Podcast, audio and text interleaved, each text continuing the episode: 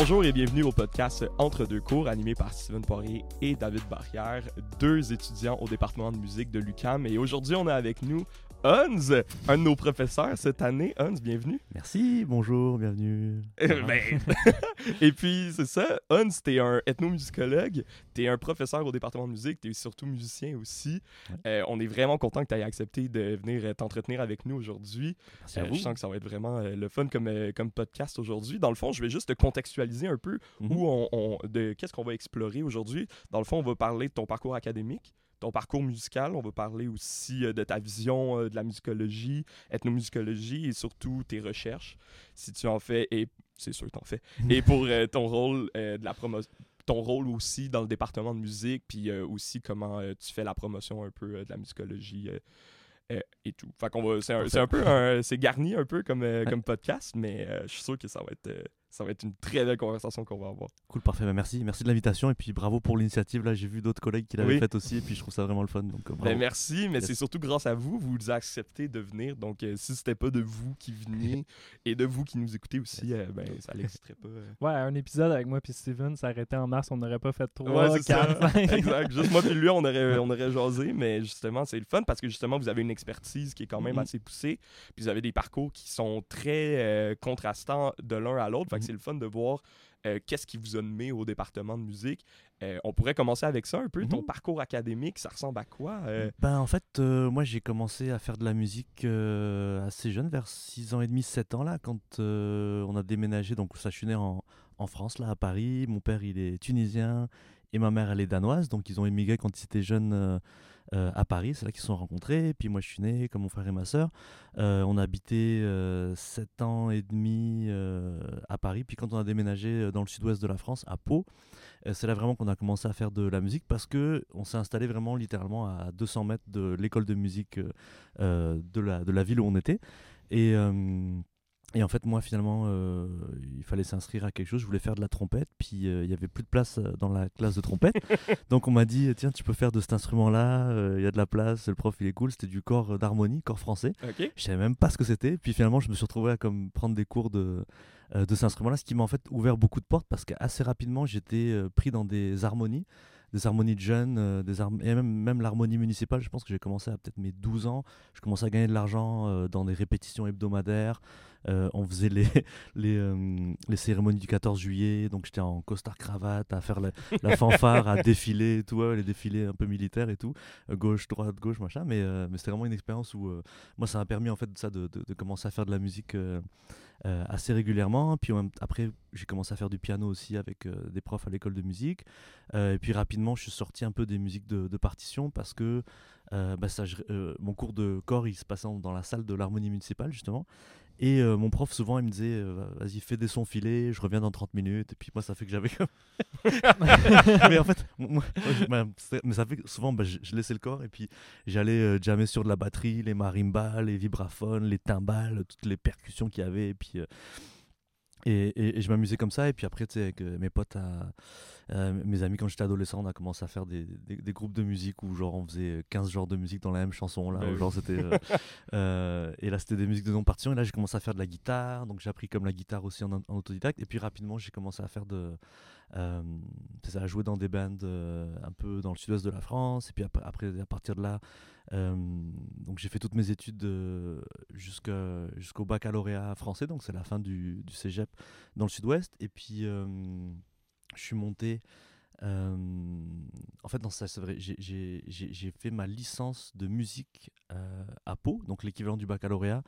Euh, Pau, c'est la ville où mes parents étaient. Et là, euh, j'ai fait une licence en, euh, en musique, mais on prenait des cours de. Une des profs, euh, on travaillait beaucoup sur les musiques électroacoustiques, donc euh, on, avec des, des Revox et puis des, euh, de, l'enregistrement sonore, des techniques de son, et puis on, on recréait, on travaillait avec des boucles, mais tu sais, c'était vraiment des, des vraies boucles là, euh, avec le, le- le- que tu, tu mets, tu mets le tape et tu mets le crayon pour que ça, ça fasse des vraies boucles, tu réenregistrais ça, et puis on faisait vraiment de la musique concrète avec des, des partitions graphiques et tout ça, mais en même temps on faisait des cours d'analyse, on faisait des cours de, ça, de musicologie plus générale.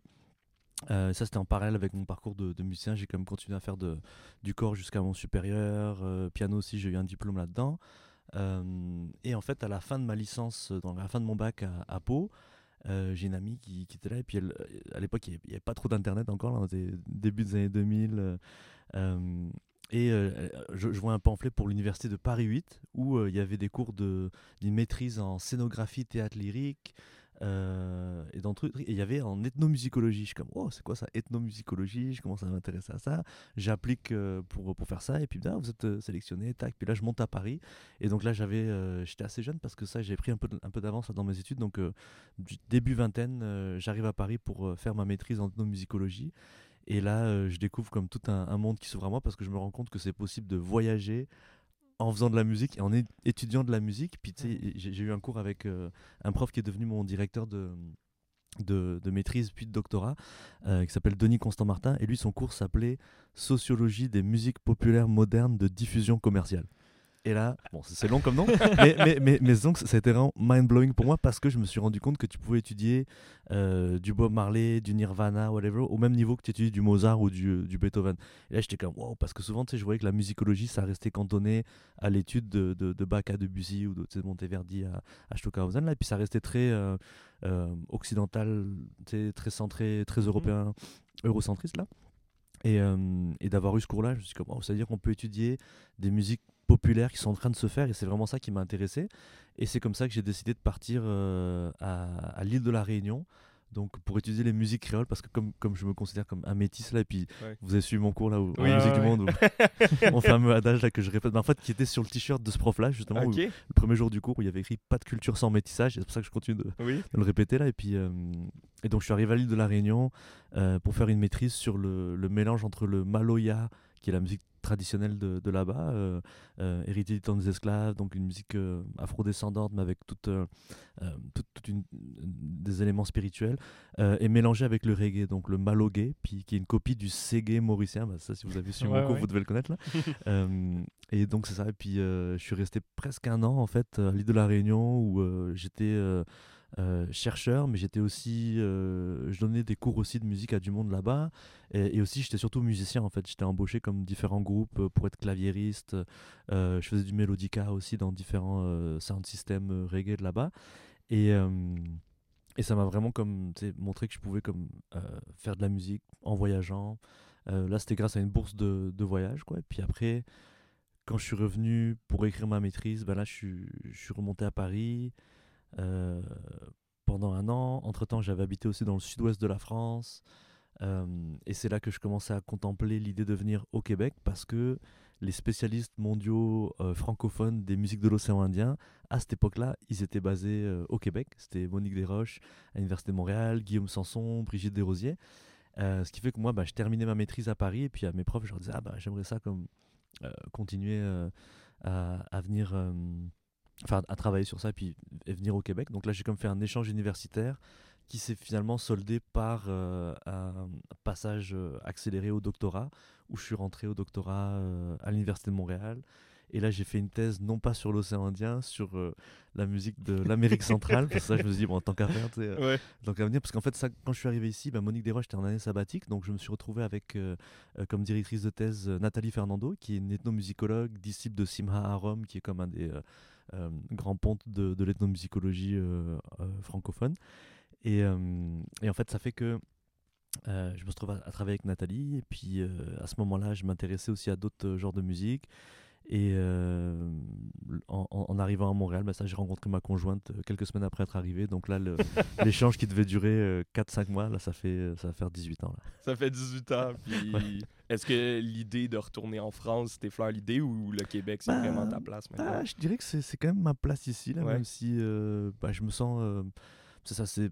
Ça, je suis pas comme attaché je suis attaché à plein de places différentes comme par Mhm. exemple la Réunion ça fait partie aussi Oui. de, c'est- c'est- de, de- de là où je, je- je me sens chez moi où je me senti chez moi Euh, mais non de revenir en France euh, non je pense que ce serait difficile parce qu'à chaque fois que je revenais en France j'étais comme ah c'est c'est difficile les gens puis, euh, puis, puis je pense que c'est ça aussi le- la bonne chose de voyager c'est que ça te permet de, de- de te rendre compte finalement de choses sur ta propre culture là où Mhm. tu es que tu te rends pas compte quand tu habites là, tu sais, donc euh, c'est ça que je conseille à tout le monde de, de, de, pouvoir voyager. voyager. et puis ouais, avec la musique, ça ouvre des portes, puis tu, tu peux te mettre avec, à, à jammer avec du monde, et puis tu te rends compte que, y a, euh, tu peux beaucoup plus facilement connecter quand, quand tu es musicien, sur, sur plein d'affaires. euh. Ouais, ben c'est c'est surprenant, tu sais. Je pense que c'est comme le, le voyage, les, les lieux multiples, les différentes musiques, les multiples instruments, tu sais. Comme je trouve qu'il y a un côté versatile à qui tu es autant dans tes intérêts que ta pratique artistique. Puis je pense que ça paraît au travers de ton parcours aussi. Fait que je Mhm. trouve ça super intéressant d'en apprendre plus sur Ah, je suis passé par là, tu sais. Puis c- Ouais. ça, ça nous ouvre une fenêtre sur genre. Mais je dis ça parce que, sais, comme on a eu quelques expériences où est-ce qu'on on jouait ensemble ou que je t'ai Ouais. vu jouer, Ouais. puis je trouvais ça surprenant à quel point tu maîtrises comme tous les instruments. Bah, là. je, je- je suis pas spécialiste d'un seul instrument, mais c'est sûr que tu sais, moi, moi j'adore jamais, donc c'est sûr que tu une batterie, je peux la setter, je peux en jouer. C'est sûr, je vais souvent faire que du reggae là, tu sais, Ouais.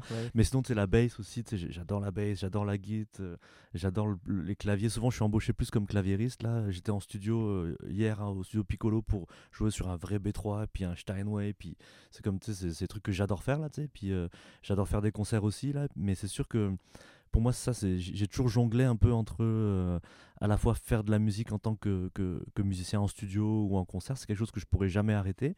Euh, faire de l'enseignement, ça c'est quelque chose aussi vraiment enseigner, c'est quelque chose que, qui, qui m'apporte beaucoup et Mhm. que j'ai commencé à faire aussi assez jeune. avec, euh, je donnais des cours à autant des enfants de 4 ans que des, des groupes. euh, J'étais prof en Colombie aussi, dans des universités. Donc c'est comme j'ai, et puis j'ai vraiment besoin de, de ça aussi parce que chaque étudiant, chaque élève a- a- apporte euh, a sa propre vision de, la musique. Puis euh, euh, c'est c'est toujours intéressant. Ça apprend sur la musique en fait d'enseigner. Euh, et puis et puis la recherche aussi, c'est quelque chose que euh, j'ai besoin de me poser des questions, puis de faire des rencontres et faire des projets, et puis faire faire de la création. Donc c'est vraiment comme je jongle un peu avec ces, ces, trois balles là parce que assez rapidement, peut-être vers mes 18-20 ans, je me suis rendu compte que si tu veux faire que de la musique en tant que praticien, bah, ça va être difficile au niveau euh, financier économique parce que tu veux pas aller à la banque, tu dis bah, je suis juste musicien. C'est rare les, les musiciens musiciennes qui vraiment s'en sortent financièrement, puis tu sais, qui peuvent avoir des prêts, etc. dans- dans- euh, au niveau de la sécurité financière, là, c'est- c'est assez difficile là, tu sais, de, Très difficile. quand tu es musicien d'orchestre, ça marche. Quand tu as Oui. des, des bands qui tournent, mais tu sais, même des bands qui tournent, c'est c'est- c'est une vie quand même, c'est euh, c'est c'est pas si évident. Je me dis, ok, ça, je veux garder ça, mais il faut que je trouve autre chose. Ok, bah là, l'enseignement, très cool, ça m'apporte beaucoup. Puis je pense qu'il faut avoir la vocation là pour enseigner, il faut quelque chose, Oui. faut, faut le sentir là, parce que pour moi, c'est vraiment, je suis, je suis en performance aussi quand, quand, quand t'enseignes là, Mhm. t'es vraiment comme en train de. Vous m'avez vu en cours là, tu sais, je suis Oui. j'essaie d'être Le dynamique. oui. Ouais, puis tu sais, de, de, vous driver et tout, parce que je pense que ça, c'est ça, ça, ça, ça prend quand même de l'énergie, ça apporte beaucoup, mais je trouve qu'au niveau psychologique, c'est, je, me- je me rappelle mes expériences de quand j'étais prof en, en école secondaire en France, là, pendant ma maîtrise euh, et, mon bac, ben, je me rendais compte, j'étais, vacataire, donc comme j'étais au, au contrat, là, je remplaçais, et puis j'arrivais dans l'envers du décor, là, j'étais dans la salle des profs, et puis je voyais les profs qui étaient là depuis 30-40 ans et qui avaient l'air comme fatigués, et puis, j'étais comme, ouf, ça, Ouais. ça a l'air quelque chose que je comprends, et puis je trouve ça super beau et tout, mais j'étais comme ouf, moi j'ai pas envie de faire que ça là. Comme, Mm. J'ai besoin d'avoir quelque chose qui me, tu sais, qui jonglait vraiment. Et puis je me suis rendu compte aussi au niveau de la recherche que de faire que de la recherche, euh, ça peut être super intéressant, mais ça va peut-être te mettre trop dans une genre de, de tour d'ivoire où tu vas être comme très euh, coupé du monde de la pratique. Et. Donc c'est comme moi c'est comme ça que je me suis euh, buildé là tranquillement mon, mon parcours et puis j'ai comme c'est toujours la, la musique qui a guidé mes pas mais pour moi c'est ces différentes approches puis c'est un peu ça que qui fait que je pense que j'ai eu la chance d'être- là où je suis aujourd'hui c'est d'avoir gardé ça d'avoir continué de jongler Ben, on est content que tu aies choisi euh, l'UCAM pour, pour, pour, pour, pour faire la pratique de justement enseigner, faire de la recherche, Ouais. puis même, euh, même, même faire de la musique. là. Dans Ouais. le cours, euh, on, on t'a vu faire de la musique. tu nous dis aussi que tu as un jam régulier Ouais. à la marche. Euh, À la petite marche, c'est la petite marche maintenant Ouais, c'est ça, la petite marche. le resto euh, les premiers samedis du mois ouais. Ouais, exact. Puis tu fais du reggae Mhm. principalement. Ben, que du reggae. Un, Ouais, mais un- en fait, c'est ça, reggae. mais on peut faire du ska, on peut faire du dancehall, on peut faire du robadub, on peut faire du, euh, du stepper. euh, on a parlé avec la, la classe de maître de, de Ludo, là, euh, le, le batteur de Tiken Jaffa Coli qui était là le- la semaine dernière. Puis il y, a- il y a plein de sous-styles, sous-genres. Donc c'est sûr que c'est très axé musique jamaïcaine, mais bon, après, on n'est pas. c'est- vraiment. comme c'est de l'improvisation, en fait, tu Ouais. peux pas. moi, c'est sûr que si ça part trop en rock bourrin, bah là, je vais, que, comme je regarde un, Ouais. un peu méchamment le drummer en mode vas-y, calme-toi là. Mais, mais après, c'est ça, c'est un peu difficile à, Mhm. à, à comme euh, prévoir ce qui se passe. Puis c'est toujours différent. euh, et c'est toujours parfait dans, dans, dans- dans Oui. le concept là. Puis c'est sûr qu'à des moments c'est plus cacophonique que d'autres là, mais il faut voir en général ça on commence à vers 10h et ça, ça dure jusqu'à 3h du matin non-stop là. C'est comme il n'y a, Ouais. pas d'arrêt parce qu'il y a toujours du monde qui, qui monte sur scène. euh, et, ça. et puis on a une page Facebook là, les Mythic Reggae Jam Session. Vous pouvez aller Les voir. a- mythiques. Ouais, ça, c'est- la blonde qui a insisté pour le nom, moi, en tout cas, c'est M-Y-T-H-I-K. Mythique Reggae Jam Sessions. Puis Ouais. j'imagine que justement cette occasion-là, ça te permet d'actualiser ta, ta pratique artistique un peu, de, de justement es- explorer, justement, tu me dis que tu, tu vas vagabonder un peu d'un d'un euh, d'un instrument à Mhm, l'autre, justement, tu vas prendre qu'est-ce qui, qui passe. Puis je trouve que ça se reflète vraiment, je, re- je rejoins David là-dessus, ça se reflète vraiment dans comment tu te présentes comme, euh, comme, comme professeur, nous, quand on, on est dans ton cours, et aussi comment tu... Tu sais, moi, ça, ça m'est arrivé régulièrement de te croiser à comme 9h le soir dans un local de, de, de combo en train de replacer des trucs parce que là, ah, tu, vas, tu vas faire un show là ou tu vas pratiquer avec ton band. Ou... Et moi, je trouve ça beau de voir ça, que justement, nos professeurs sont pas juste, ils enseignent, prennent leur sac puis ils partent. Mm, mm. C'est vraiment qu'ils prennent une place dans le département puis que justement, cette, cette couleur-là vient justement faire en sorte que les étudiants et étudiantes peuvent l'apprendre puis Ouais. en prendre un peu puis Ouais, justement... euh, carrément. euh, justement prendre qu'est-ce qu'ils ont à apprendre de ça et puis justement par la suite grandir. On est là pour généralement 3 ou 4 ans. Mhm. Bon, il y en a que ça prend un peu plus de temps comme moi, mais bon, mm. euh, c'est ça. C'est fait correct. C'est correct aussi. Mais dans, dans cette optique-là, moi et David, on étudie pour devenir enseignant. Mhm. Puis de voir des personnes qui enseignent avec une passion comme ça, c'est super, c'est super motivant pour nous parce qu'on on voit différents styles d'enseignement, puis on peut se rejoindre sur certaines pratiques. Puis Ouais. ça nous donne aussi la, la possibilité de le voir que, ah, ben, ça veut pas dire que j'enseigne que j'arrête ma pratique artistique, ça, la- ça veut pas dire que j'arrête de faire de la musique. Mhm. Ça veut juste dire que je me spécialise dans la pédagogie, mais c'est quand même de la musique. Là. Au oui, final, j'arrête pas de faire de la musique. Ouais, après, l'idée, c'est ça, de, de, de- de s'épanouir là-dedans, là, et puis de, Mhm. de le faire. euh, tu sais, des fois, il y en a qui ont besoin de faire plus d'une affaire que de l'autre, mais c'est vraiment comme tu sais, être à l'écoute de, de ce que tu aimes faire et puis des gens que tu rencontres. Mais c'est sûr que l'enseignement, c'est ça, c'est c'est vraiment une, une- une vocation, là. C'est qu'une fois que tu l'as, là, c'est comme. faut que tu fasses ça, là, tu sais, c'est comme. Donc, euh, faut, faut suivre son instinct pour ça, c'est sûr, ouais. Et puis Ben- les jams aussi, ça, on parlait de jams, mais je sais qu'on organisait des jams, euh, justement, avec toi, Ouais. David, Oui. là, c'était euh, avant la pandémie ou euh, même pendant Euh, je pense que c'était pendant la pandémie parce qu'il me semble que j'ai des photos où on a encore les Ah masques ouais, au visage. Mais ça, là, c'était une ben, super initiative aussi, là, de faire des. 2021-2022. Ouais, ouais. Euh, non, c'était avant ça. Non, 2021, 2022. C'était dans- 2021, Ouais, ouais, ouais. Dans, le- dans le 30-80 ça. et tout, puis Mm. c'était c'était Ça va revenir d'ailleurs. Il faudrait. Ça va revenir. euh, on est en discussion. Là. Il y a Michael, si tu nous écoutes, euh, Bah oui, c'est qui est en train d'organiser ça. Cool. Oui. Justement, il est comme revenu Ouais. avec, avec cette idée-là. On a, on a parlé avec euh, plusieurs étudiants et étudiantes. euh, puis justement, il y a un engouement. Il y a plusieurs, euh, euh, cette année, euh, il y a plusieurs euh, étudiants de première année qui sont en pratique artistique, Mhm, mhm. qui est un peu un changement de, Oui, c'est vrai, euh, c'est vrai. C'est un Ouais. changement parce Ouais. que historiquement, ben, du moins depuis que je suis là, c'est toujours plus L'enseignement, ouais. Qui, qui sont plus présents. Là, c'est 44 pour 17 en enseignement, Ouais, ouais. 44 en pratique artistique. Et des gens qui, justement, moi, moi puis David, on a étudié à Saint-Laurent, puis euh, Mhm. tout ce qui est jam, il y avait des jams qui étaient réguliers Mhm. à Saint-Laurent, puis c'est principalement des gens de Saint-Laurent qui sont, Ben en tout cas, de, de- de ce que j'ai pu échanger, de ce que j'ai, les gens avec qui j'ai pu euh, parler, c'est des gens qui viennent de Saint-Lô puis qui me disent on aimerait ça. Mhm. Puis euh, Michael, il avait beaucoup aimé l'idée. C'est juste que c'était. C'est c'est de l'organisation, Ouais. justement, c'est de l'implication. Eh, Exactement. Puis on a comme mille et un projets cette, cette Mhm. année.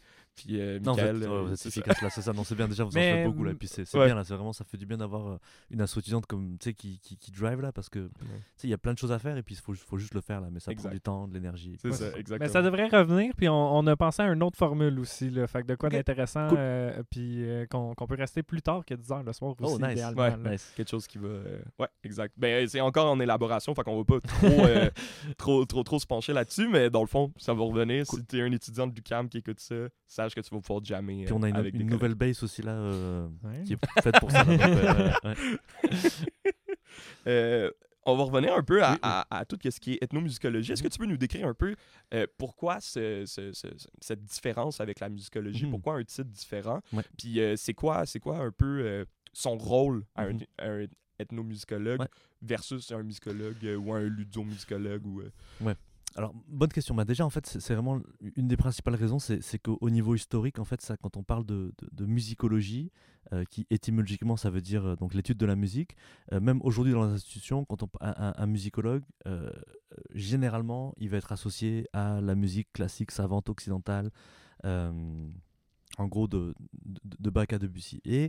À la fin du 19e siècle, en fait, as des. euh, avec les premiers enregistrements qui ont été faits, là, avec euh, les enregistrements sur cire, etc. Là, tu as des musicologues, euh, donc à Berlin, qui commencent à recevoir des, enregistrements qui viennent de cultures non occidentales, non européennes, et qui se disent comment on va étudier ces musiques-là. Et là, ils commencent à développer des méthodologies pour essayer d'analyser la musique de, des gamelans d'Indonésie, etc. Puis ils vont appeler ça de la musicologie comparée. Et en fait, finalement, ils se rendent compte que pour étudier ces musiques-là, ça prend plus que juste de l'analyse du son. Ça prend vraiment comme d'aller sur place et puis de comprendre au niveau culturel euh, euh, euh, comment ça marche, puis de, de, de, passer du temps sur place. Donc en fait, l'apparition du terme ethno musicologie, ça commence comme ça, il y a un tiré. Il y a un tiré? au, tout départ, c'est Jab Koons, c'est un, un ethnomusicologue, enfin un musicologue hollandais qui, qui, invente le mot. Euh, et vraiment, il, met un tiré parce que l'idée c'était que. Alors, souvent les gens vont penser que c'est parce qu'on va parler des musiques ethniques, mais en fait, ethno, ça vient donc de, du préfixe de, l'ethnologie, donc l'étude euh, comme de, tout ce qui est le, côté social. Euh, et moi, la définition que je donne, c'est vraiment l'ethnomusicologie, c'est l'étude du lien entre le social et le musical. Donc, comment, quand tu as une musique qui existe, en fait, le voir comme un phénomène social mmh total finalement qui implique une compréhension, oui, au niveau musicologique de c'est quoi l'accord, c'est quoi le rythme. Donc là, c'est quelque chose que les musicologues, ils peuvent faire. Mais en même temps, ça prend des outils et une méthodologie qui est basée sur euh, des recherches qui ont été faites en anthropologie, en ethnologie, donc comprendre le contexte social, comprendre le contexte historique, euh, géographique, etc. Et c'est vraiment faire des liens entre le social et le musical. Donc un ethnomusicologue, en général, euh, il va sur un terrain. Euh, bon, maintenant, ça peut être n'importe où. Moi, mon terrain, par exemple, c'est le studio d'enregistrement. C'est ce qui se passe en studio. Euh, j'étudie les interactions entre euh, le réalisateur, l'arrangeur, les musiciens, les musiciennes, comment, les, comment les discussions ils se font, comment la création du son elle se fait en studio. C'est un peu ce que j'ai fait dans, dans ma thèse en Amérique centrale. Je suis allé en Amérique centrale, puis j'ai participé à un enregistrement, mais j'étais à la fois moi aussi musicien invité, donc c'est comme, mais grâce à ça, j'ai eu comme accès à avoir toutes les pistes euh, euh, séparées de toutes les tracks, ce fait que j'ai pu utiliser comme le studio comme un, laboratoire expérimental en fait, et que, qui est un laboratoire expérimental pour les musiciens, mais et les musiciennes, mais aussi pour le chercheur, parce que lui après il peut avoir accès à, à décortiquer tout ça. Et après en ethnomusicologie, il y, y, a plein de tendances. Euh, je dirais que traditionnellement, en fait, l'ethnomusicologie aussi, elle, a été développée au sortir de la Deuxième Guerre mondiale, euh, un peu avec la volonté d'aller enregistrer les musiques dites traditionnelles.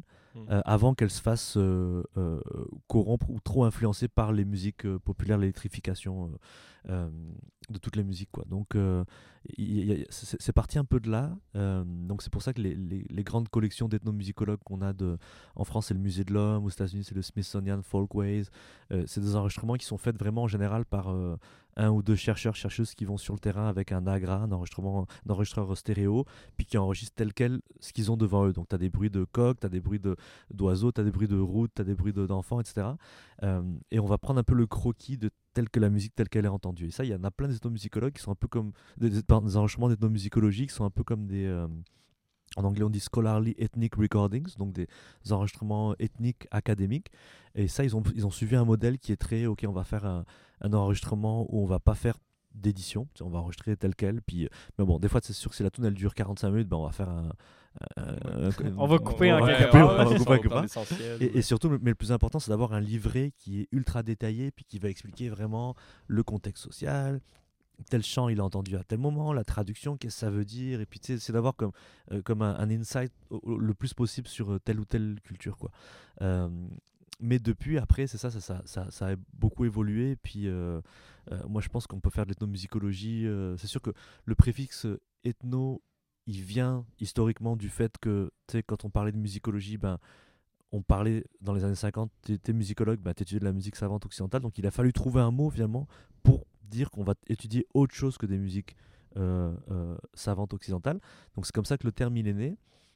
Euh, mais je dirais qu'aujourd'hui, ça, se définit surtout par des, par des méthodologies, parce que c'est des méthodologies que tu empruntes à des disciplines des sciences humaines. L'ethnomusicologie, c'est une science humaine, c'est pas seulement une discipline artistique comme genre tu vas étudier juste la musique percée. Quoi.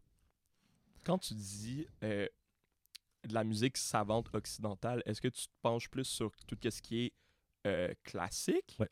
Ouais. Donc, mettons qu'on veut étudier, mettons, la musique, euh, de la musique, mettons, euh, euh, progressive du Québec dans les années 70-80.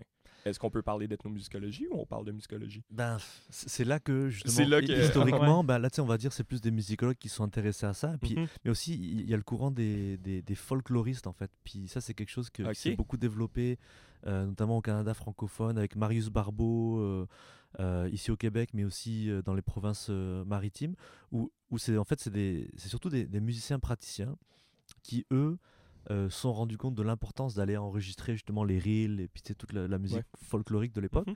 Euh, et ils ont fait, des- des- il y a des collections de- de- de musique comme ça qui ont été enregistrées, où il y a toute une théorisation à partir de ça, mais qui, je te dirais qu'à ce moment-là, euh, euh, par rapport à la musicologie bien pensante de l'époque dans différents endroits, en- en- que ce soit en Europe ou aux États-Unis, bah, c'était pas forcément euh, aussi bien vu parce que c'était de la musique qui était considérée comme pas forcément digne d'intérêt, parce que c'était de la musique qui était comme inférieure. Et c'est un peu ça qu'on voit encore dans. Enfin, ju- jusqu'à il y a, pas si longtemps, mais il y a encore beaucoup de préjugés qui, euh, justement, tu sais, ça va être de la musique traditionnelle, donc euh, c'est pas digne d'intérêt parce que Mm. c'est pas, c'est c'est- c'est pas des gens importants. Ouais. Ou, tu sais, donc c'est comme, c'est c'est- c'est un, c'est un C'est peu pas lié à ça. distribué massivement, c'est pas connu, C'est ça. ça fait Moins pas de d'argent. valeur euh, artistique. Ouais, c'est Ouais, ça. Ouais, mais, mais après, c'est parce que tu sais, on, on- on a, tous plein de préjugés, mais il faut comprendre que euh, même l'anthropologie, c'est une science qui est née dans un contexte ultra colonialiste, tu vois. Donc oui, ça partait même d'une bonne idée de comment on va essayer d'étudier l'homme. Tu sais, l'anthropo, c'est l'homme, l'être humain.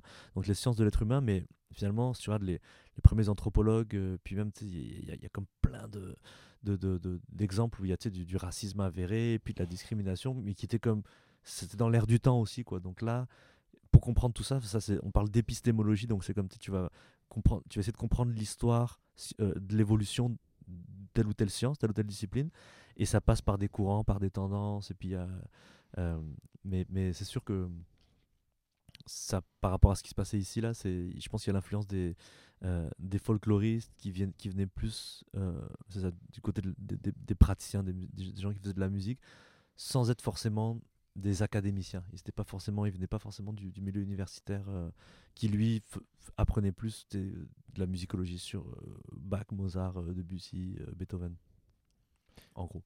Mais c'est ça, tu sais, je trouve que euh, surtout euh, quand, quand on regarde aujourd'hui, je trouve que la ligne entre musicologie et ethnomusicologie est de plus en plus floue. Puis e- est-ce qu'on va vraiment mettre euh, l'étude de, de tel style de musique qui vient ailleurs dans, dans un panier différent de la musicologie juste parce que ça vient de ailleurs? Je comprends qu'il y, a il y a une question de méthodologie, Mhm, mais est-ce mhm. qu'on pourrait pas aussi revoir euh, notre euh, musicologie plus traditionnelle avec cette méthodologie-là pour Mhm. voir la voir sous un autre angle? Ouais, bah en fait, c'est- dans les débats euh, qui, qui Ouais, ont cours depuis une dizaine, vingtaine d'années, où par exemple, tu as, un prof retraité à l'Université de Montréal qui s'appelle Jean-Jacques Natier, qui lui, il prône une musicologie générale, qui soit justement une, une musicologie qui revienne à l'étymologie de étude de la musique, puis peu importe le style de musique que tu étudies, tu es musicologue parce que tu étudies euh, euh, la musique. Mais après, c'est sûr que euh. Après, c'est, on, parle de sociomusicologie aussi. Il y a eu comme un, autre courant qui arrivait là-dedans.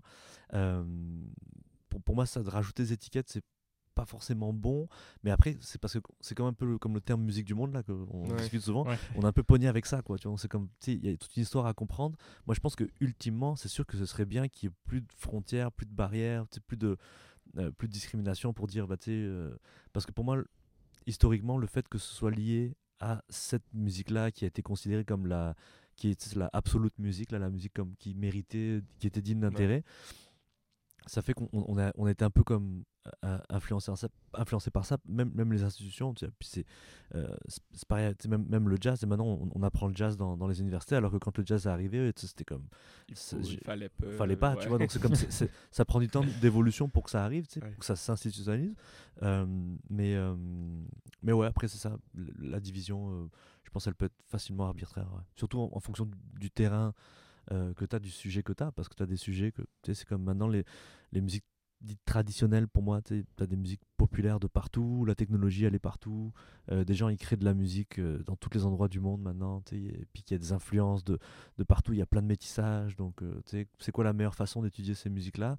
Moi je pense quand même que c'est important de lier le contexte social, culturel Oui. au- au- au- à l'étude juste de la musique, parce qu'après c'est ça, au niveau des courants qu'il y a eu aussi, on peut dire que même en ethnomusicologie, tu avais un peu ceux qui arrivaient plus d'un background de musicien musicologue, qui étaient très forts en analyse de la musique, mais qui étaient moins dans l'analyse du, contexte social, sociologique, anthropologique.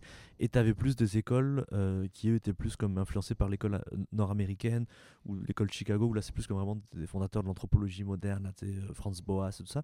Puis eux, ils arrivaient plus de, OK, on va essayer de comprendre la musique comme un phénomène social, sans forcément aller trop en profondeur dans l'analyse de, de, de, la musique en tant que euh, euh, les accords, le, le, le, rythme et tout ça, tu vois. Mais moi, je pense que en tant, dès que tu es musicien, dès que tu commences à pouvoir euh, euh, analyser la musique, c'est là, c'est un peu le, ce, que, ce que tu peux apporter de plus dans l'étude de, justement de phénomènes musicaux. Donc moi je pense que c'est une question d'habileté aussi, en fonction de comment toi tu es à l'aise. Mmh. tu peux si tu es là-dedans, mais après ça, ça, reste des courants, ça reste des étiquettes. ultimement, ça, ça, reste de la recherche en musique. Est-ce que tu penses que c'est quelque chose qui va changer avec, mettons, la nouvelle génération de musicologues qui va arriver? Est-ce que tu penses que c'est quelque chose qui, est plus ancré dans... qui est venu, certes, t'en parles justement que justement c'est un désir que toi t'as, mais est-ce que tu penses que, mettons, la génération qui vient, mettons, qui s'en vient faire ce métier-là, c'est quelque chose qui, qui, qui, nous... En tout cas, moi, je trouve que ça... Comment tu en parles, je trouve que ça me rejoint plus, puis je mmh trouve que ça rejoint un peu plus mettons, la scène émergente euh, musicale en ce mmh, moment, mmh, peut-être que ça va plus toucher. Euh, je lance ça en l'air. Ouais, ouais. bah non, moi, j'espère, tu sais, parce que je trouve que de son, faire des divisions, faire des. c'est comme. Ça veut dire, tu sais, si toi, tu es musicologue, bah, tu peux pas parler aux musicologues alors que ça reste dans la même discipline. Mais tu sais, c'est comme. Pour, pour moi, c'est. Comme je disais au début, le, le terme, il a été créé par défaut parce qu'il fallait trouver un terme pour. C'est un peu comme Musique du Monde, il fallait trouver un terme pour vendre une musique qui rentrait pas dans les catégories. Mhm. Là, ils ont, ils ont trouvé ce terme-là, ethnomusicologie, avec un tiré au début, tu sais, qui, pour dire, ok, ça c'est quelque chose, où on prend une autre méthodologie pour essayer de comprendre. Parce que jusque-là, en général, tu étudies la musique vraiment comme juste pour elle-même. C'est comme tu étudies les accords, et puis c'est quelque chose que ça s'est beaucoup développé. Pour moi, ça arrivait un peu par défaut. Donc, tu sais, ultimement, moi, je serais. Euh, je serais un peu comme, comme, euh, comme à dire que on devrait juste revenir à faire de la musicologie. Et puis voilà, tu étudies la musique, puis si tu fais de la recherche en musique, euh, peu importe si tu amènes un, aspect plus pratique, puis il y a toute la recherche-création aussi qui est super intéressante, ou genre en fait tu peux tu, tu vas étudier par exemple un, un, répertoire mais finalement tu vas t'en inspirer pour composer toi aussi quelque chose dans l'esthétique et puis au lieu de faire un mémoire qui va juste être papier tu vas aussi faire une création tu vas faire un concert tu vas faire un disque que tu vas expliquer à travers ça. Tu sais là, pour moi il y a plein de plein d'avenues super intéressantes euh, en, termes de recherche parce que euh, moi c'est sûr comme comme je, je, suis un praticien aussi je pense que c'est vraiment important de moi personnellement ça de, de, de qu'il y, a un côté pratique qu'il y a un côté euh, mmh. appliqué de de la recherche, quoi. Pas juste que ce soit euh, théorique, quoi. Ouais, ça revient un peu à ce que tu disais, de, de, sortir de la tour d'ivoire, de l'image qu'on se fait d'un professeur d'université qui, qui lit ses livres poussiéreux dans son bureau, d'aller sur le terrain. De Après, c'est bien que ce soit fait, tu vois, puis c'est quelque chose, pour moi, c'est un luxe hein, de faire de la recherche, de prendre autant de temps pour se concentrer sur un truc, alors que y a, tu par rapport à la, situation euh, sociale là, de, ce qui se passe dans le monde, mmh. même ici, je veux dire, de pouvoir prendre le temps de faire ça, c'est vraiment comme une chance. Donc c'est comme. Euh, après, moi, je pense que justement, le fait qu'on ait cette chance-là, c'est quoi l'impact après que tu peux avoir en tant que chercheur, tu sais, puis. Euh, en ethnomusicologie, justement, au Brésil, eux, ils ont comme développé tout un courant qui s'appelle l'ethnomusicologie appliquée, où en fait, ils ont leur but, c'était de de faire en sorte que la recherche elle puisse avoir un impact sur des sociétés, sur des, des, des, communautés en fait. Là, c'était à Rio, donc euh, ils ont créé le groupe euh, Musicultura qui existe encore. C'est de Samuel Araújo, c'est un professeur de, musicologie au Brésil, à, Rio, euh, qui lui s'est rendu compte que c'est dans les années 80, il était comme pourquoi à chaque fois c'est des gringos qui viennent, puis qui viennent des États-Unis, viennent chez nous, puis ils étudient notre musique, peu, importe partout au Brésil, parce que au Brésil c'est énorme, 300 millions d'habitants, des, milliers de cultures différentes, c'est l'Amazonie, toutes les, toutes les métissages qu'il y a eu, donc c'est comme c'est très très riche là. Puis là, ils, se sont rendus compte pourquoi à chaque fois c'est des gens qui viennent de l'extérieur, puis ils font leurs recherches, puis après ils repartent chez eux. Puis c'est quoi l'intérêt pour nous? On a donné plein d'informations, mais et là donc Samuel et son équipe ils se sont dit ok on va aller dans les, favelas de Rio, puis on va faire des, cercles de, de, de, paroles, c'est ça le concept en fait, et on va commencer à discuter un peu c'est quoi des problématiques sociales que les gens y vivent, l'accès à l'eau, euh, la, euh, mauvaise nourriture, la malbouffe, l'éducation, machin. Ok, donc on a, identifié ça. Et maintenant, comment on peut faire, euh, euh, comment on peut créer de la musique qui va nous permettre de mettre en valeur euh, euh, déjà notre, notre, notre, notre- trait culturel, de faire une musique qui nous ressemble, mais en même temps qui aborde des thématiques euh, sociales qui permettent de sensibiliser les gens sur une problématique qui est actuelle. Quoi, tu vois. Et puis ça fait que là, ils, ont, ils sont retrouvés avec du- des, des- des gens qui venaient des favelas, qui étaient euh, euh, ni universitaires, qui n'avaient pas eu la chance d'aller à l'école, même au secondaire et tout, parce que c'est payant, etc. Et puis c'est super dangereux dans, dans certains quartiers. Et là, tu as des gens qui étaient comme, vraiment comme des, des musiciens des favelas, et des musiciennes qui sont retrouvés du jour au lendemain comme chercheurs d'un laboratoire de, de- d'ethnomusicologie à Rio, donc qui peuvent faire des, des- des conférences, qui écrivent des articles et tout. Et c'est un peu, pour moi, c'est un exemple assez incroyable de dire que tu utilises un peu ton, ton, ton statut de prof-chercheur ou tu as une, une équipe de recherche ben, pour faire quelque chose où tout de suite tu vas avoir un, un impact. Puis c'est quelque chose qu'on voit aussi en Colombie, euh, en Inde. En fait, ça, ça vient souvent des, des pays du Sud, quoi, tu vois, où ils sont comme, ils, ils essaient de, de créer une autre façon de faire, faire de la recherche. Donc moi, je pense que par rapport à votre question de comment ça va évoluer, euh, j'espère qu'on va être influencé par d'autres euh, épistémologies, donc d'autres façons de penser le monde, parce que tu sais, là, le monde, il est très. Tu sais, la mondialisation, elle s'est faite de manière très basée sur la pensée occidentale, de comment le, euh, le capitalisme, Mhm. c'est basé sur l'éthique protestante, qui, en tout cas, il y, a- il y a comme plein de plein d'enjeux par rapport à ça, mais tu sais, le monde il est vaste quoi. Et puis euh, si tu traces, euh, comme je dis aussi dans mon cours de musique du monde, tu traces, un- tu fais un cercle autour de, de, de- la Chine et de l'Inde, puis tu as plus de monde à l'intérieur du cercle que dans le reste de toute la planète quoi. Donc ça veut dire toute notre pensée, elle est basée sur quelque chose qui est déjà minoritaire à la base en termes euh, démographiques. Donc euh, prenons le temps de, voir comment tout ça évolue et puis inspirons-nous de d'autres façons de penser. Je pense que c'est vraiment important de pour envisager l'avenir. On, Mhm. on sait pas ce qui, ce qui, ce qui va être fait là, mais, euh, euh, mais c'est intéressant de voir un peu comment les gens de ces pays-là, ils, ils se positionnent et comment ils, ils remettent en question, Oui. euh, dans toute le, le- le- déco- la, la décolonisation, ça se fait aussi au- ici au Canada, au Québec, de- une manière de repenser un peu les choses pour dire, ok, comprendre d'où on vient, sais, puis qu'est-ce qui s'est passé, et puis c'est pareil, là, on parle de toutes ces sciences-là, mais il faut comprendre, comme je vous disais, que ces sciences-là, elles, elles sont nées à un moment qui était comme très euh, particulier, tu sais, où Mhm. le racisme était beaucoup plus Il est encore là, mais c'est quelque chose où lutte de classe, etc. Il y a comme plein de plein d'enjeux, donc euh, on verra de quoi le futur est fait. Mais moi, je pense que ça prend d'être dy- dynamisé par les, les, les jeunes générations, qui arrivent Ouais. avec des idées qui, c'est comme chaque, tu as des nouveaux genres de musique qui, qui émergent. euh, à tous les jours, puis c'est quelque chose qui émerge dans tel endroit dans le monde, tu sais pas pourquoi, mais c'est quelqu'un qui arrive avec euh, une idée, ça crée un foyer, et à partir de là, boum, ça explose, et puis ça devient worldwide, on sait pas pourquoi, tu vois. Donc, et c'est là que la, recherche elle est intéressante parce qu'elle permet de comprendre mieux c'est quoi qui fait que nos sociétés, comment elles évoluent, qu'est- qu'est-ce que ça peut euh, nous apprendre sur euh, même le futur, comment, vers où on s'en va, tu sais. Ben, c'est ça, la- la- l'aspect de contexte social est vraiment mis en valeur, comme le, le- je, je- trouvais ça super intéressant le- le projet au Brésil parce que, tu sais, euh, quand, tu parlais justement d'approche sociale en, en- en contexte de musi- musicologie, tu sais, je réfléchissais, mais justement, j'avais un peu mon angle de vision plus par rapport aux musiques savantes occidentales, puis j'étais comme, Mhm. ok, oui, de quelle façon qu'on pourrait avoir ça, tu sais, comme une approche sociale, puis tout. Je trouve ça vraiment super, euh, une super belle initiative, tu sais, de, de, de pouvoir mettre en valeur ces gens-là, les choses qu'ils vivent pour de vrai aussi, puis de ramener euh, l'élite intellectuelle sur le plancher des vaches un petit peu, d'avoir aussi euh, un projet avec euh, un impact mesurable. J'ai l'impression que souvent, il y, a- il y a des recherches à l'université que tu dis oui, c'est super intéressant, mais qu'est-ce Ouais. qui va advenir de ça? Fait que de pouvoir euh, avoir un projet avec un impact mesurable comme ça, Ouais.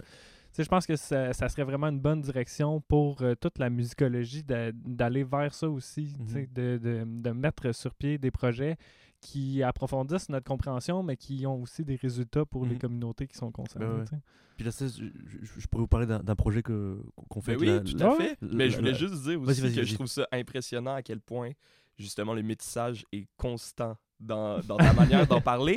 Puis c'est super, c'est- je trouve ça super, justement. Ouais. Dans, dans, dans un monde où, justement, on va être de, beaucoup plus en, de plus en plus appelé à, justement, coexister. Puis justement, à Montréal, justement, c'est... Mhm. euh, Multiculturel, je, suis né, je suis né ici. Moi, je viens, je viens de Montréal-Nord. J'ai vécu dans, dans, dans différentes cultures.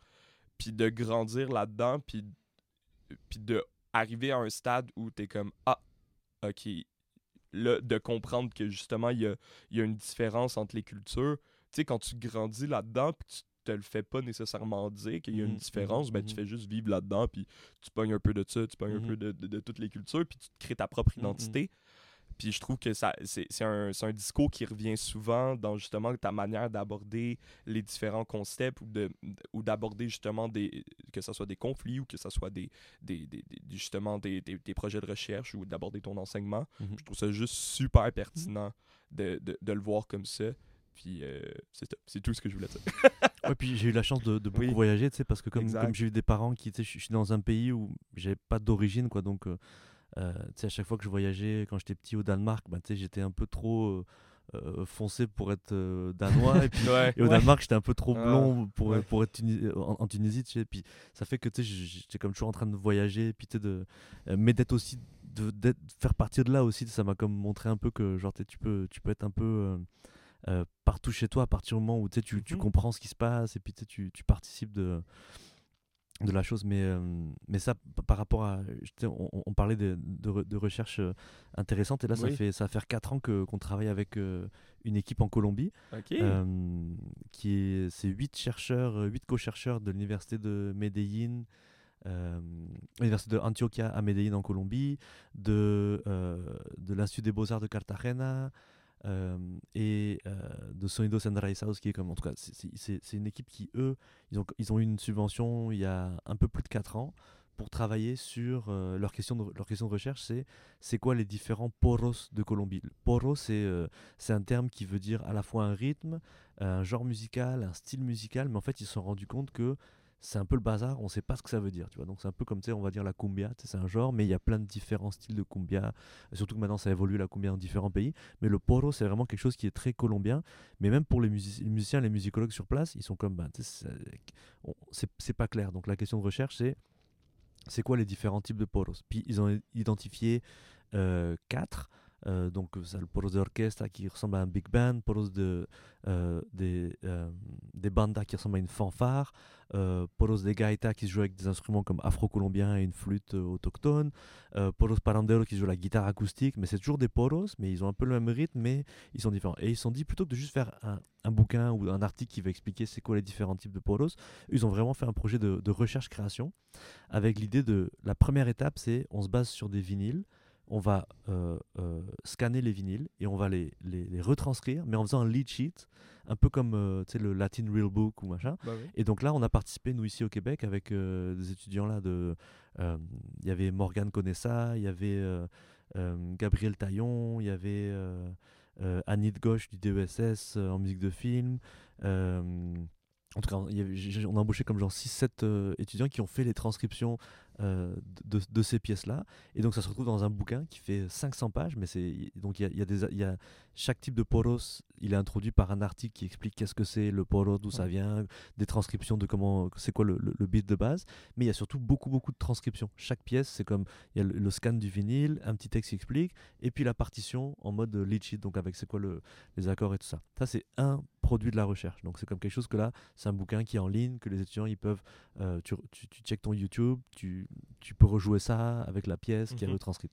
Et après, à partir de ça, ils se sont dit, ok, là maintenant on a fait une recherche, on a compris comment ça se retranscrit, et à partir de ça, on va faire de, de la création. Donc là, il y avait une phase de plus de recherche un peu ethnomusicologique, de, ok, ça va être ça qui nous permet de répondre à la question de recherche. Mais ensuite de ça, la deuxième phase, c'est une phase vraiment beaucoup plus créative, pratique, où là, ils ont fait trois disques. Euh, ils sont allés en studio, donc ils ont, ils ont embauché euh, plein de musiciens qui ont fait, euh, et eux, ils ont composé des pièces sur le style qui a été analysé, mais ils ont fait un, un, disque de poros traditionnel, un disque de poro guitare-voix et un disque de poro électronique avec, avec Ableton. Et ça fait qu'ils ont fait comme quatre disques, donc un livre et, trois disques, et puis mis ensemble, ça fait comme un vinyle. Et puis, tout- au long de la recherche, donc là, ils ont fait des événements de socialisation, qu'ils appellent ça. Donc, ils ont fait comme des, conférences, ils ont présenté des trucs, ils ont fait des concerts où ils expliquaient ça. Et ça, c'est ça, c'est vraiment un exemple de comment, à partir d'une question de recherche, ben, tu peux arriver à avoir un produit à la fois scientifique, mais aussi des produits artistiques. Quoi. Et ça, quelque chose pour moi, pour moi, c'est quelque chose de vraiment inspirant parce que ça te permet de, de- de- créer quelque chose qu'après tu peux donner, tu peux montrer, tu vois, voilà ce qu'on a fait. Quoi. Et nous, depuis le Québec, en fait, on s'est rajouté à, à ce projet-là euh, et on a une subvention du FRQSC où euh, on a travaillé avec plusieurs profs euh, de l'UCAM qui, donc ça, on a fait un- on est parti en Colombie avec deux étudiants de l'école des médias l'année dernière on était invité au Festival national du polo. Donc là, j'ai pu voyager. C'était mon rêve là, de voyager avec des étudiants. Ah, ben oui. Et, et, euh, et on, a, on a fait un documentaire en fait sur le, le festival. Donc là, il y a un documentaire qui, qui est en train d'être fini, qui va durer 40 minutes, euh, où je suis à la fois, euh, euh, bah, je, suis, dans les personnages parce que tous les tous les, les, les- les chercheurs font partie des, des personnages, mais je suis aussi producteur. Donc j'étais le prof docteur, le professeur producteur, avec, avec les étudiants de, de, de, de l'EDM. Jérémy Mazan et Émile Dontini, donc le, directeur de la photographie et le monteur. Moi, je faisais aussi de la, prise de son là-bas. Euh, en plus de ça, on a enregistré euh, en bas ici, dans la salle anéchoïque, une, on a samplé une gaïta. Donc, on a créé un instrument virtuel euh, à partir donc de, l'instrument traditionnel. Ça, on a fait deux sessions à l'époque avec Mathieu Lavoie, qui était prof ici.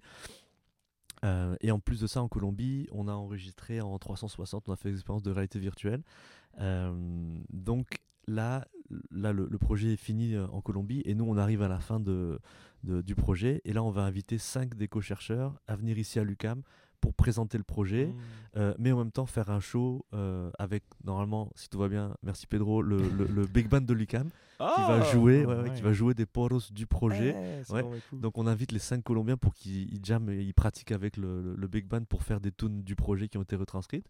Euh, et en même temps, on va faire un- la première partie, ce serait euh, donc un, un ensemble de musique afro-colombien, donc des tambours un peu comme de la cumbia, euh, la, la tambora, donc euh, tambora de peau, euh, alegre qui est un genre de, de- de tambour de, de- un- lead, le llamador, maracas, mais au lieu d'avoir la gaïta qui est soufflée, bah, ce serait un, instrument midi en fait Mhm. qu'on a, créé.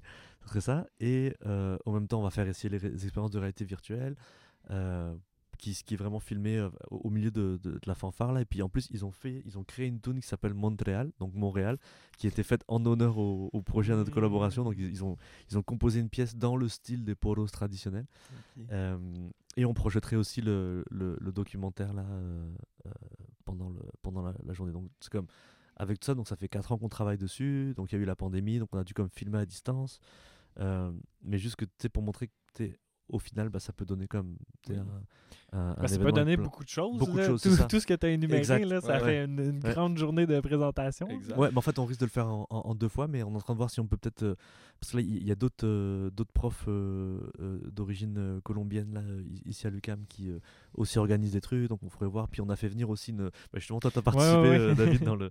Il y a eu 65 jeunes de, de la ville de Carica, euh, au nord de Bogota, qui sont venus ici euh, au Québec, qui ont fait un show à, à McGill, mais qui sont venus ici à l'UCAM, et là, on, euh, on- on les a fait jouer à à l'Agora et puis ils ont commencé par un genre de flash mob où ils commençaient c'était incroyable vraiment là. ça cool. David il, était- il- il était là pour nous Ouais. aider aussi donc euh, ça c'était une belle expérience de, de créer ça parce que l'Agora c'est un endroit assez central et puis euh, il y avait comme plein de monde qui, qui voyait ça puis c'était Ouais, c'était- Des gens qui s'attendaient pas à voir ça aujourd'hui, Ouais. ils peuvent s'arrêter puis vivre. le- Mais c'est Ouais. c'est très central, puis c'est beau aussi, l'Agora de Lucam. Tu sais, Ouais, je ouais. trouve que c'est une Ouais. belle place. Ouais. Là, acoustiquement, peut-être que Ouais, ça, c'est peut-être pas le meilleur Ouais. endroit, mais visuellement. C'est grand, les plafonds Ouais. sont hauts avec Ouais. les vitraux, les, Ouais. les, les, les- les plafonds en vitre et tout. C'est Ouais. beau. Donc c'est une, une belle expérience là et puis c'est ça moi moi je je- j'aspire à faire de plus en plus de, de- de Mhm. collaborations euh, à l'international là aussi là on a un projet de partir en en Tunisie, Tunisie, avec le ouais. avec le, le combo d'arrangements C'est pas juste un- ça va se concrétiser. Ouais, ouais, ouais. Oui, oui. En fait, c'est un projet de mobilité, donc là, c'est ça. euh,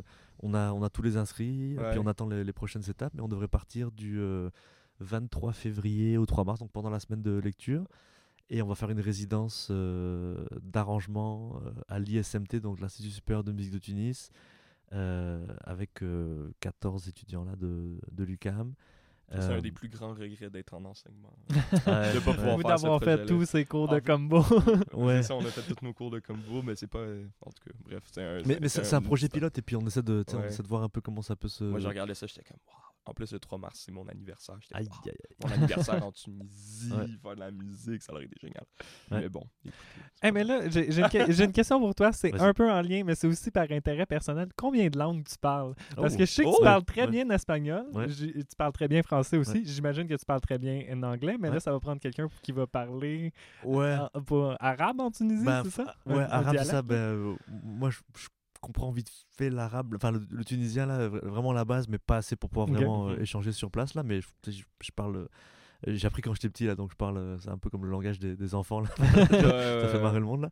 Mais euh, Des mots-clés pour ouais, faire ça. comprendre un peu. Ouais, c'est ça. Mais, mais non, sur place, en fait, euh, oui, c'est ça. il- on, on- on va être accompagné. Mais ce qui est bien, c'est que la plupart des Tunisiens sont, sont, sont bilingues. Là, puis on, on a un étudiant ici, là, Habib, qui est là avec nous, qui lui aussi va, va, va- va nous aider. Comme, tu sais, on va faire la, la préparation et tout ça.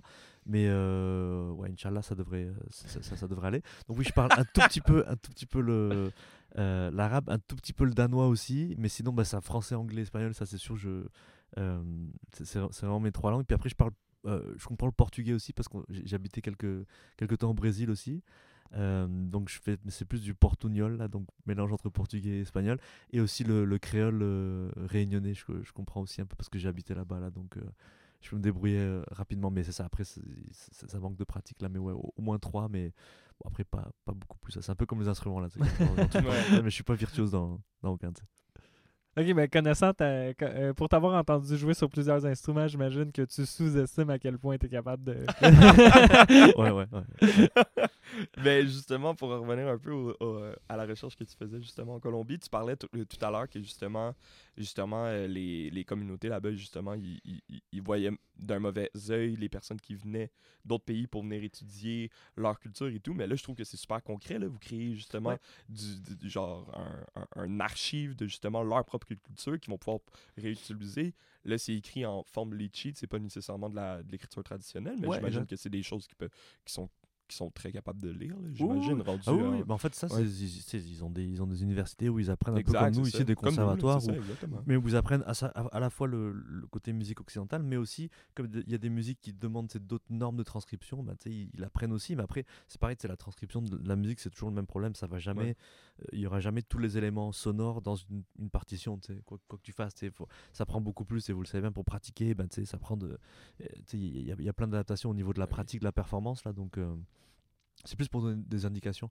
Mais, mais oui, c'est vraiment un projet qui est super inspirant. Et puis au niveau de la méthodologie, c'est comme on part d'une question de recherche, mais au lieu de juste comme arriver à une conclusion qui va dire voilà, c'est ça la réponse, bah, on, on, arrive avec un produit, euh, plusieurs produits en fait, qui permettent après de dire ok, voilà ce qu'on a fait, et puis qu'il y ait une utilité aussi, que ça, ça puisse servir justement à du monde à pratiquer. Et, puis, euh, et, après, c'est tout le processus aussi qui est intéressant, c'est le, le, le, le, le, fait que de faire un enregistrement avec du monde, faire des transcriptions avec des étudiants. C'est comme c'est tout, tout, tout ça qui est le, le, projet, c'est ça aussi quoi. C'est pas seulement le résultat final, c'est tout le, le processus qui est intéressant à passer au travers. Mais justement, puis dans quand, quand tu fais de la recherche puis que justement tu, tu, tu apportes une contribution qui est aussi gr- 500 pages là, de toutes les, les poros justement que tu disais. C'est énorme là, comme contribution. là, justement, il y avait Hélène justement qui nous parlait qu'elle faisait un recueil électronique de toutes les chansons folkloriques au Québec, Ouais. transcrits, Mhm. et tous les jeux de récréation qui se passent dans les cours d'école. J'étais comme, ben voyons. Puis Ouais. là, mais, je c'est énorme. là, justement, que tu me dis que ça a pris 4 ans. Puis je trouve ça tel- justement, je le dis souvent, mais je trouve ça tellement concret. J'aime ça, justement, vous entendre parler de ça parce que, justement, c'est. Je le répète souvent, là, mais dans les cours, on vous voit en tant que personne. Au début du cours, mettons, euh, à la présentation du plan de cours, vous vous présentez un peu, mais on ne sait pas à quel point il y a Mm. du travail Mm. derrière votre rôle justement de, de- professeur, puis Ouais. votre recherche, puis votre pratique. Il y a tellement de trucs qui se cachent derrière vous. C'est pour ça que j'adore faire ce podcast-là. Parce que j'aurais sûrement jamais su, au final, que toutes les réalisations de l'ensemble des professeurs, si je n'étais pas allé chercher, mettons, sur euh, le site web euh, de l'UQAM, puis que là, je vais voir vos articles, puis les recherches, puis les collaborations que vous Ouais. avez faites, puis là, tomber Ouais. dans qu'on puisse l'entendre de vive voix puis que vous puissiez nous le dire je trouve Mhm. ça je trouve ça trop cool Mais c'est ça, tu sais, comme. il est- il- ce que, ce que j'aime, en fait, c'est que tu puisses le, le partager, puis que tu nous l'expliques aussi, parce que, tu sais, c'est une chose d'aller sur la page de l'UCAM des professeurs, de voir euh, tout ce Ouais. que tu as ce que fait. vous avez fait Ouais. de oui, c'est une chose de le voir, mais Ouais. de, de vraiment voir euh, la, la passion en arrière, de la façon dont tu le décris, puis de rajouter des petits détails qui seront nécessairement pas disponibles sur une page Internet, ouais, c'est ça ouais. qui est vraiment. Ouais, parce que des, des-. CV de, de chercheurs profs, là, si tu regardes ça, c'est comme ça fait des dizaines de pages et puis comme genre tu te perds là-dedans. puis- Justement, on essaye de justement voir un peu ce que vous avez fait avant. Puis euh, on, avait, on avait essayé de faire ça avec Vanessa. Puis on était comme, oh, on se regarde, on, a fait, on, va, on va y poser la question parce que oui, c'est ça mieux, finit plus de finir. C'est des Ouais. articles et des articles Exact. et des articles. On n'aurait pas le temps de tout lire ça pour Ouais, puis se euh, préparer. C'est euh. une action plus prolifique dans telle ou telle affaire. Puis je pense que chacun a comme sa, sa, sa, sa particularité aussi. il y en a qui sont plus à l'aise pour ça, qui sont plus dans la pratique, plus dans la théorie. tu sais, Mais après, tu sais, on, on- chacun s'est s'est- buildé euh, tranquillement avec, euh, avec le temps. Mais après, on est tous profs ici. là Et puis c'est sûr que mais le, le fait d'être prof, c'est ça. c'est Prof à l'UCAM, ça, tu as une charge d'enseignement, mais tu as aussi euh, des, des activités de recherche-création. Puis ça peut être que de la recherche, ça peut être que de la création, ça peut être la recherche tirée tirée création. Après, tu as ce qu'on appelle les services à la collectivité. Collectivité, Donc ça, oui. c'était, ils ont dû vous en parler, tout le comité et tout. Ils Puis nous ça, ont c'est- tous parlé sans exception. Oui, parce que ça fait partie Oui. de, de- de comprendre Ben un oui, peu. c'est euh, c'est, parce que ça, il y, a- il y a un côté, on n'a pas comme un boss qui va nous dire, ok, il faut faire ça. C'est vraiment qu'on est une équipe et puis euh, euh, il faut faire avancer des projets, pour euh, moderniser les locaux, machin. Moi, je suis dans plein de comités pour euh, des trucs technologiques, des- acheter des bébelles, puis s'assurer qu'on est, euh, on est au point pour ça, tu vois. Et puis c'est, le fun aussi parce que moi, je suis, un, je suis un geek là sur, sur Ouais. plein d'affaires. Et puis je suis comme je suis content, d'en parler à Francesco ou à Manuel, puis qu'est-ce qu'on pourrait faire de mieux, comment on peut updater ça, puis il y a comme plein, c'est, des projets sur, sur le long terme aussi. Là, là on, a- on attend un système d'éclairage euh, dans le 30-80 depuis euh, un an. Là, comme Ouais, ça. ouais. Ça Au, devrait au lieu d'avoir euh, juste nos, nos petits Là, normalement, on devrait avoir 4 moving lights avec des LED et puis un, un iPad qui va contrôler une table, une table de mixage qui, qui va contrôler Ah. tous les trucs. C'est ça, mais c'est comme ça prend du temps. Ouais, ça prend du temps, mais justement, vous êtes des passionnés, puis ça se voit, là, justement. Juste Francesco, tantôt, on, est, on, lui a posé, on, avait, br- on avait brûlé la, la lampe. L'ampoule, était brûlée. puis là, il est arrivé avec une lampe, puis là, il était comme, ah, j'ai ça pour vous. Puis... Ah oui, oui, on, on y- on y a été, puis on, on, tu on, on a sauté dans le vide, on a dit Francesco, aurais-tu un ampoule pour Ouais. nous? Puis là, il nous a regardé. Un peu. Euh, non, mais, je vais voir ce que je peux ça. faire. Ouais, ouais. Et finalement, il arrive avec une, une lampe. Tout fait. Ok, c'est bon. Ouais. Mais- Ouais, c'est ah, pas mal de trouver la solution. Oui. Puis c'est ça qui, ça qui est le fun ici, c'est que tu as une ambiance un peu de. Tu sais, c'est comme voilà, tu sais, il y a pas de. Tu sens pas quelque chose de, tu de, de, de trop hiérarchique ou tu sais, de, euh, de trucs qu'il faut pas dire ou quoi. Tu C'est vraiment comme il y a la, la, la collégialité, tu on est vraiment une belle équipe. Et puis, euh, Ouais, c'est vraiment le fun. euh. Moi, ça va, faire, ça va faire 4 ans là que je suis là. Et puis honnêtement, euh, c'est vraiment le, le, dream job là parce que Ouais. c'était difficile un peu de trouver, euh, tu sais, justement avec tout mon parcours et tout, parce que tu sais, moi, j'ai pas, j'ai pas comme objectif de devenir, tu sais, je, je savais pas, tu sais, j'ai toujours fait confiance à, à, à avancer grâce à la musique, mais après pour trouver, euh, j'avais appliqué à plein de postes et tout, mes autres collègues aussi sans doute, ils avaient, cherché, puis c'est difficile de trouver quelque chose où tu sens que tu vas pouvoir euh, t'épanouir là-dedans, et puis honnêtement, c'est vraiment, vraiment le fun là. Désolé, j'ai ri pendant que tu parlais, mais c'est juste mon ventre qui gargouille depuis tantôt. Je- vous vous l'entendrez pas là, Non, au micro, là. non, non. Mais depuis tantôt, j'ai faim. J'ai faim, c'est le temps d'aller manger après. Mais euh, c'est ça, pour. euh, avant, avant de conclure, euh, j'aimerais qu'on revienne un peu au, au département, justement, t'en Ouais. parlais. Mhm. Puis justement, euh, t'en parlais, justement. Je trouve que vous êtes unis, mais tellement euh, complémentaires en même temps. Je trouve Mhm. ça super beau à voir. Mais en, en te définissant comme ethnomusicologue, c'est quoi ton rôle dans le département de musique? C'est quoi euh, Est-ce que tu est-ce que ressens une certaine, euh, une certaine, euh, pas une pression, mais une, cer- une certaine responsabilité de de, de, de, de, prôner justement tout ce qui est musique du monde je, dis musique du monde, mais Ouais, ben, dans, dans- l'ouverture, mais c'est sûr que, tu sais, moi, mon poste, quand j'étais embauché, euh, c'est ça, donc c'est sûr que j'ai- un- parcours d'ethnomusicologue, c'est vraiment ça que j'ai fait comme, comme, comme, comme étude, Euh, mais pour moi, je, je me, je me considère pas comme un, un- un chercheur euh, pur et dur là-dedans. Là, pour moi, je suis vraiment comme dans la, comme je dis, dans, dans la pratique. Puis l'intitulé du poste que, que j'ai obtenu, c'est professeur en pratique artistique avec champ de spécialisation en technologie musicale et musique populaire. ok.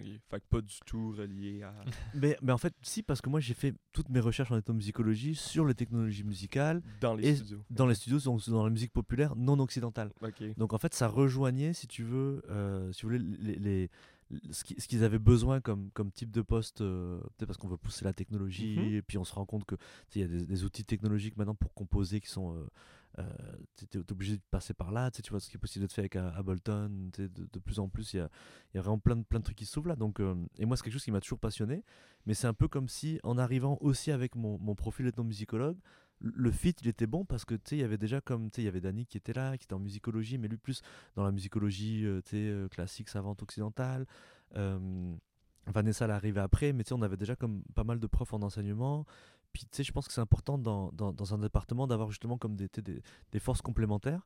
Euh, mais moi, je pense que c'est justement le, le- le fait d'être un peu euh, versatile Mhm. qui a fait que ça a été un fit. Donc, tu sais, je, je me- je me dis, c'est toujours un peu difficile de, de mettre une étiquette parce que je me sens pas comme genre euh, 100% ethnomusicologue ou Non, ça. 100%. euh, Sans nécessairement se mettre une étiquette, euh, ton rôle dans le département de musique, tu le vois comment, bah, concrètement? bah, moi, je pense que c'est pas mal lié justement au développement de.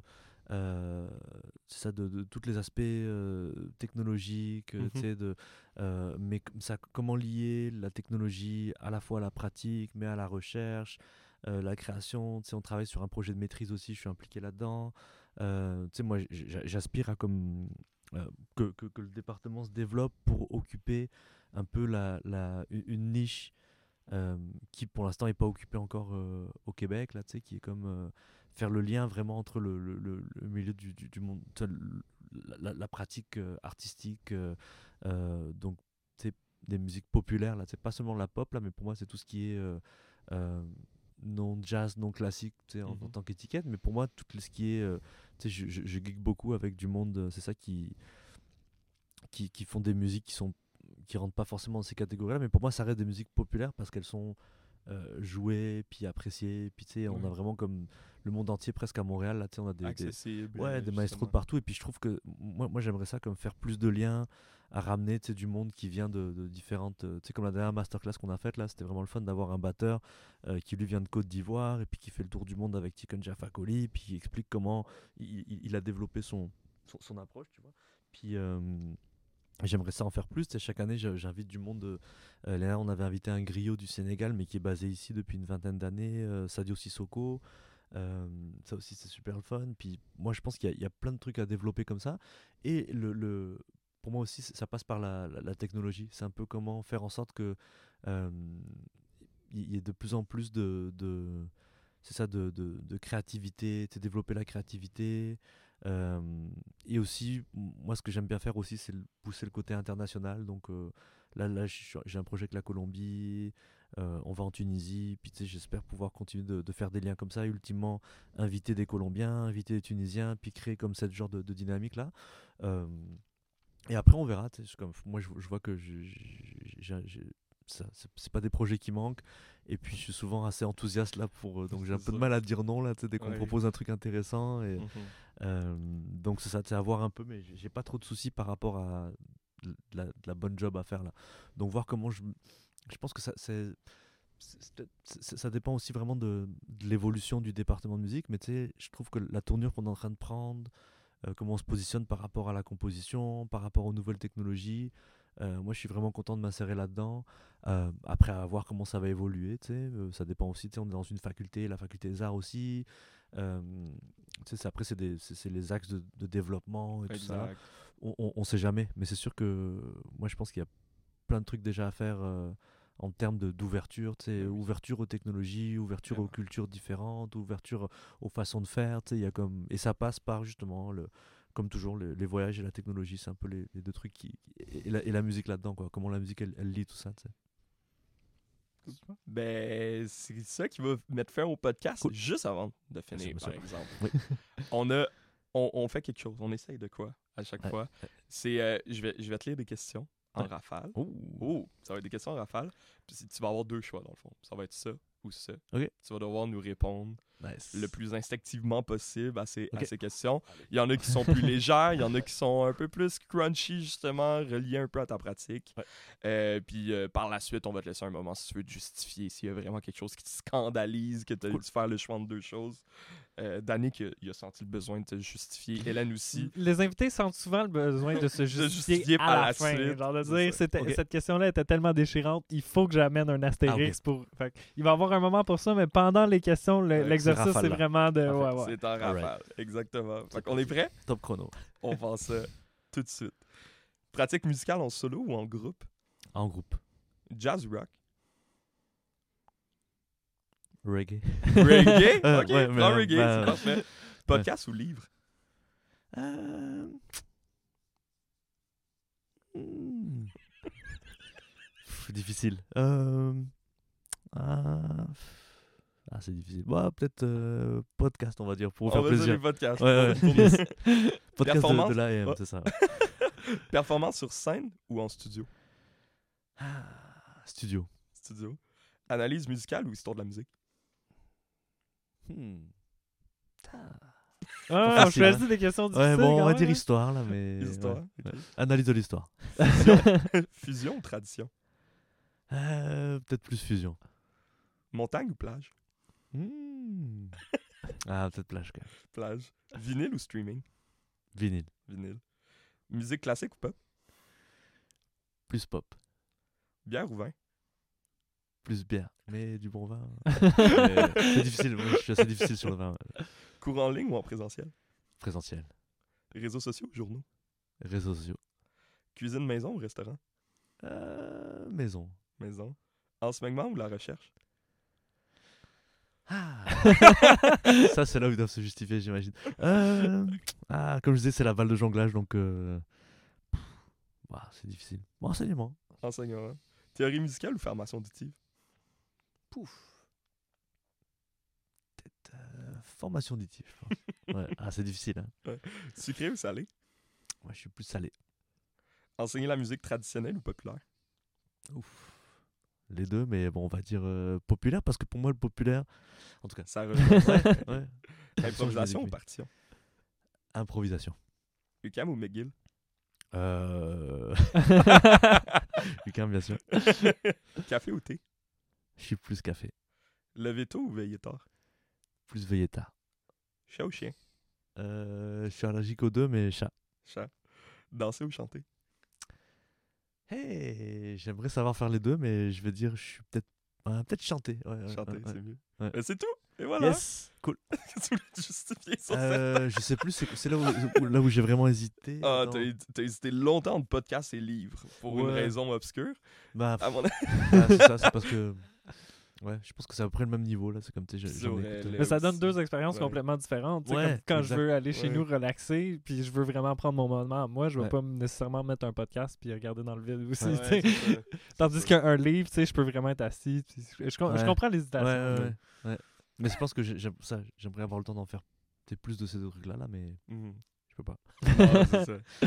Euh, ben, c'est ça qui mettrait fin au podcast. Euh, Merci. je veux te laisser un petit moment justement pour euh, soit plugger des recherches que tu fais en ce moment ou où on peut où on peut en apprendre plus sur toi si justement il y a certains sujets qui nous ont intéressés ou qu'on peut te rejoindre. C'est ton moment. Bah en fait, Pro. ouais, bah c'est ça. Là, il y a le, comme je vous disais, le l'événement avec l'équipe colombienne qui devrait venir. Donc là, ça devrait être vers la mi-mars. OK? Donc on va faire de la pub pour ça. Donc ça va être un événement de un ou deux jours encore, on sait pas. Mais euh, bon, il faut qu'on obtienne les visas. Là, il nous manque encore deux Ouais. visas, donc c'est un peu compliqué.